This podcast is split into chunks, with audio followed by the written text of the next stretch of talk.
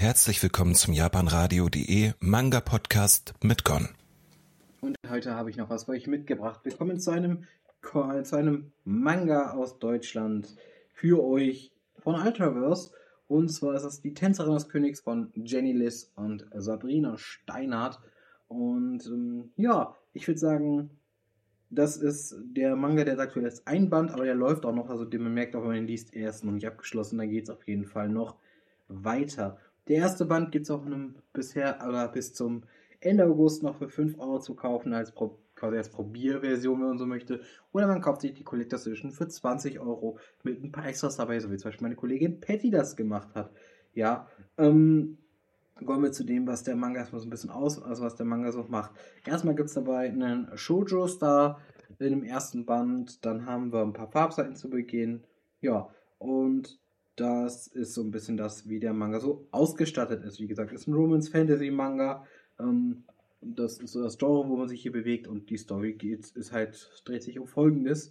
Und zwar ist das Prinzessin Violet, die wohnt halt im Königreich Asteria und die kommt aus einem uralten Drachengesteck. Also die hat auch wirklich so Drachenhörner dann und alles. Also sieht ziemlich menschlich aus. Ähm, das wird allerdings angegriffen und so bleibt ihr nur die Flucht und zusammen mit ihrer Zofe flieht sie quasi dann nach ja, in das Land ähm, tatsächlich Nordra, was ziemlich, also was ziemlich furchterregend sein soll, angeblich, wo es halt ziemlich schlimm zugehen soll oder ziemlich furcht, also furchteinflößend hat zumindest König nämlich herrschen soll, was das dann Kane Varian oder Kane Varian, ich nenne es aber Kane Varian, das klingt irgendwie cooler. Und ähm, die Rezova kommen nämlich aus diesem Ort, aus diesem Land und äh, dementsprechend fliegt, wird, fliegen die beiden dorthin. Und auch weil natürlich keiner quasi aus diesen, von diesen Angreifern erwarten würde, dass sie dorthin fliegen würde. Denn in dem Land sind Drachen angeblich zutiefst verabscheut und dementsprechend, ja, ist es halt so, dass sie dann natürlich ein bisschen, ja, undercover leben muss. Ähm, sie selbst tatsächlich versucht dann natürlich, muss natürlich sich einen Lebensunterhalt verdienen und also fängt sie halt erstmal an, quasi bei den Eltern der Zofe zu arbeiten. Allerdings ist sie ja jetzt nicht sonderlich talentiert aber sie hat ein Talent und das hat das Tanzen und so lernt sie dann am Hofe des Königs als Tänzerin des Königs, ja. Und die beiden kommen sich dabei immer so ein bisschen näher, würde ich sagen. Gut. Ähm, wichtig noch zu sagen, der Man das, also dieser, das, dieser Manga ist, wenn er deutsch ist, auch in deutscher Leserichtung geschrieben und gedruckt. Also man muss von links nach rechts lesen. Also es ist nicht der gewohnte rechts nach links, es inzwischen auch immer wieder gibt, auch im ähm, westlichen Manga-Bereich auch vorgekommen ist ja schon. Ja, so viel dazu. Ansonsten würde ich sagen, kommen wir ein bisschen zu dem, wie mir das Ganze gefallen hat.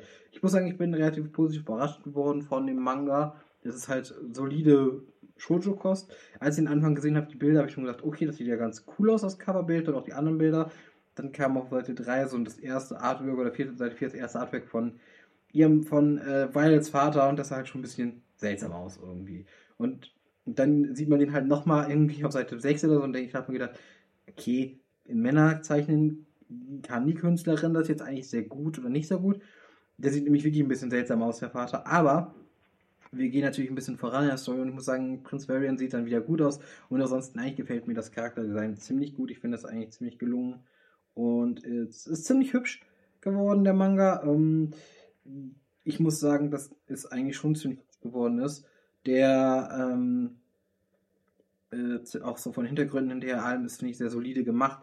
Also da macht man eigentlich, finde ich, nicht viel verkehrt. Das ist halt ein deutscher Shoujo-Manga, ähm, der auch, ich finde aber das Niveau ist eigentlich ziemlich solide hier. Da macht man, wie gesagt, das, das ist nicht schlecht. Die Geschichte ebenfalls, kann man sagen, ziemlich solide, wobei ich da sagen muss, da finde ich die Hauptcharaktere halt ziemlich cool finde. Weil das ist halt wirklich jemand, wo ich das Gefühl habe, dass die wirklich eine starke Persönlichkeit hat und auch wenn die sich dann mit dem König ein bisschen näher kommen, so ist es trotzdem so, dass man sagen muss, dass die Überzeugung und auch Widerstand hat gegenüber ihm und sich nicht alles zum Beispiel gefallen lässt, ähm, weil sie zum Beispiel ganz anders aufgewachsen ist, zum Beispiel andere Wertevorstellungen einfach hat, als diesem Land halt vorherrscht.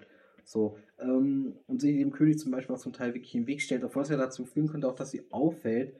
Und ähm, ja, dementsprechend ist das halt so ein Ding. Und das ist, glaube ich, auch so der Punkt, warum ich den Manga nicht interessant finde und auch weiterlesen wahrscheinlich werde, weil erstens kommt er aus Deutschland und dafür macht er wirklich bisher einen sehr coolen Job und ich finde die Charaktere eigentlich auch sehr, sehr liebenswert. Auch Prince Varian hat eigentlich mehr an sich, als man am Anfang denkt, denke ich. Ähm, und Punkt 2 ist einfach die, ähm, dass, dass Violet einfach ein ganz cooler Charakter ist. Und ich finde persönlich, man sollte dem auf jeden Fall eine Chance geben als Shoujo-Fan oder Romans-Fan. Dann macht man hier eigentlich, finde ich, nicht unbedingt irgendwas verkehrt, wie gesagt. Ne? Und wie gesagt, mit der ersten Auflage gibt es auch noch den Shoujo-Star. Das ist auch was.